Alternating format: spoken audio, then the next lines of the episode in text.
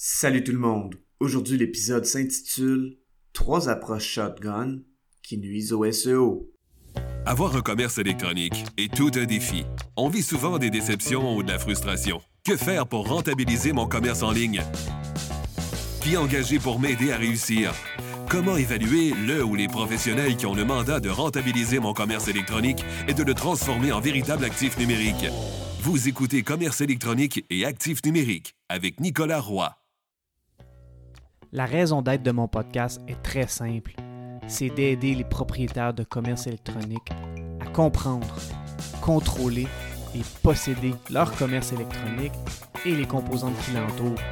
Parce que je crois sincèrement que c'est la meilleure manière de rentabiliser à court terme et de se bâtir des actifs numériques qui prennent de la valeur à long terme. Dernièrement, plusieurs de mes mandats SEO m'ont présenté des problèmes différents et similaires à la fois sur des sites web variés. Par contre, ces problèmes de SEO découlent tous d'un même paradigme, soit celui d'adopter une approche shotgun. Comme un fusil qui lance un nuage de projectiles de poids, d'où le nom de l'approche shotgun, s'éparpiller dans son contenu dans le but d'atteindre une cible peut être une approche séduisante pour tenter de montrer son expertise et pour tenter de faire du SEO. Cette approche crée souvent différents problèmes dont j'ai été témoin dernièrement. Dans cet épisode, je vais donner des exemples de ces problèmes et je vais parler de cette approche qui est contre-productive en SEO et même généralement en marketing numérique. Avant de débuter l'épisode, j'aimerais vous inviter au groupe Facebook Commerce électronique et actifs numériques. C'est l'endroit où on pose des questions concernant le commerce électronique, que ce soit par rapport à nos défis ou en réaction au contenu de l'émission. Alors c'est un rendez-vous, le groupe Facebook Commerce électronique et actifs numériques. Sachant que la création de contenu est un pilier de base du inbound marketing et du SEO, l'approche shotgun est un risque qui guette les créateurs de contenu. Alors en voici un premier exemple. Dernièrement, une entreprise de services qui offre des services très spécialisés et dont peu de gens ont l'expertise a décidé de prendre en charge la création de contenu en écrivant entièrement un article. C'est rare que je fonctionne comme ça. Habituellement, je supervise le processus de création de contenu en co-création, comme je l'explique à l'épisode 99 intitulé un éléphant dans la pièce concernant le contenu pour le SEO. Ils m'ont envoyé l'article d'environ 250 mots et m'ont demandé de leur donner mes commentaires. Alors voici un résumé de ma réponse. Ouverture des guillemets. Le contenu de l'article est intéressant. Est-ce que ça a été écrit par une ressource à l'interne ou une ressource à l'externe? Au niveau du SEO, l'article, qui est court, tente de cibler plusieurs mots-clés différents, alors que dans les faits, un article devrait cibler un mot-clé, donc un sujet et peut-être quelques variantes de ce même sujet. Ce qu'il faut savoir est que quand on écrit une requête dans la barre de recherche de Google, Google transforme ce mot-clé en question, et ce, même si l'internaute n'a pas posé de question directement. Google fait ça parce que Google est une machine à répondre qui cherche la meilleure réponse à une question. C'est la raison pour laquelle quand je crée une structure pour rédiger un article de blog, je le fais principalement sous forme de questions, comme dans l'exemple de structure que je vous ai donné. Cet exemple ciblait un terme particulier de votre industrie. L'article rédigé par la personne ressource tente de cibler plusieurs termes. Pour le SEO, cet article va rater ses cibles qui sont peut-être bonnes ou mauvaises, c'est à réfléchir et à vérifier. En lisant l'article, les termes ou sujets qui me viennent en tête sont même différents de ceux que vous mentionnez vouloir cibler. Les termes que vous ciblez sont très généraux et peuvent même s'appliquer à d'autres industries. Dans les faits, on voudrait même être plus spécifique. Donc, est-ce que cet article pourrait être modifié pour être plus spécifique à un persona? Bref, cet article est sur une bonne piste et je crois que s'il était fait en co-création avec une structure pour optimiser le SEO, ce serait plus efficace pour le SEO. Est-ce que cet article peut avoir une autre utilisation que celle du SEO? Probablement que oui.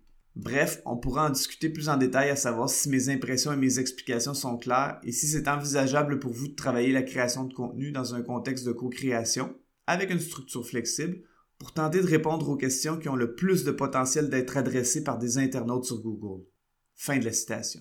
La bonne nouvelle est que suite à ma rétroaction, ils ont accepté de travailler la création de contenu en co-création parce qu'ils voyaient le potentiel. L'erreur de vouloir cibler plusieurs mots-clés dans un même article de blog est une erreur qui revient parfois. On veut faire d'une pierre deux coups en se disant qu'on va ressortir pour plusieurs mots-clés pertinents pour notre entreprise en rédigeant un seul article de blog. C'est une approche basée sur une mentalité d'efficience. Mais pour le SEO, ça ne passe pas le test de la pertinence où Google évalue si un article de blog est assez pertinent pour un sujet. Le deuxième exemple auquel j'ai fait face dernièrement est très similaire j'étais sur un commerce électronique et je suis tombé sur une page FAQ pour foire aux questions ou Frequently Asked Questions. Wow! Ici, on a une page remplie de questions diverses avec des réponses plus ou moins complètes sur une seule page. Sachant qu'on veut qu'une page soit pertinente pour un sujet précis, si on veut avoir des bénéfices SEO, la page FAQ est moins intéressante. Est-ce qu'elle est intéressante pour la clientèle? Peut-être, mais si l'internaute se pose une question, est-ce qu'il va chercher la réponse sur le site web? Dans la majorité des cas, la réponse est non. L'internaute va soit poser la question dans la barre de recherche de Google, ou s'il est sur un site web d'entreprise qui lui plaît, il va regarder un peu, mais la réponse doit être dans les premières questions du FAQ. Sinon, il risque de contacter le service à la clientèle ou quitter le site web. Bref, j'ai suggéré à cette entreprise de créer un article de blog par question de la page FAQ et donc de répondre complètement à la question et d'être pertinent à 100% pour cette question pour que Google fasse ressortir le site web de l'entreprise pour cette question par cet article de blog. Le troisième exemple que j'ai à donner est une entreprise de service où un mot-clé est très important pour cette entreprise et où la compétition est très féroce en SEO. En travaillant sur le site web, je me rends compte que le site web avait plusieurs pages et plusieurs articles de blog qui ciblaient le même mot-clé de la même façon. Plusieurs pages ou articles de blog peuvent cibler un même mot-clé de façon indirecte en répondant à des questions différentes ou en abordant différents angles. Mais quand le mot-clé seul est ciblé à répétition par différentes pages et différents articles, on se tire dans le pied avec son shotgun. En effet, on fait de la cannibalisation de mots-clés. La cannibalisation de mots-clés est quand deux pages d'un même site web ciblent un même mot-clé. Google devient mélangé et ne sait plus exactement quelle page du site web est la plus pertinente pour ce mot-clé. Dans ce cas-là, il faut faire ce qu'on appelle du content pruning ou de l'élagage de contenu, où on va fusionner du contenu complémentaire et enlever un des deux articles, soit celui qui est le moins intéressant au niveau SEO. Évidemment, il faut s'assurer de bien choisir quoi enlever et comment l'enlever. En conclusion, pour le SEO, le focus, la pertinence et la structure du contenu vont toujours mieux réussir qu'une approche shotgun. Je vous remercie beaucoup d'avoir écouté l'épisode. Si vous appréciez le podcast, je vous invite à lui donner un avis ou à le partager pour le faire connaître à un maximum d'entrepreneurs. D'ici là, je vous dis à la prochaine.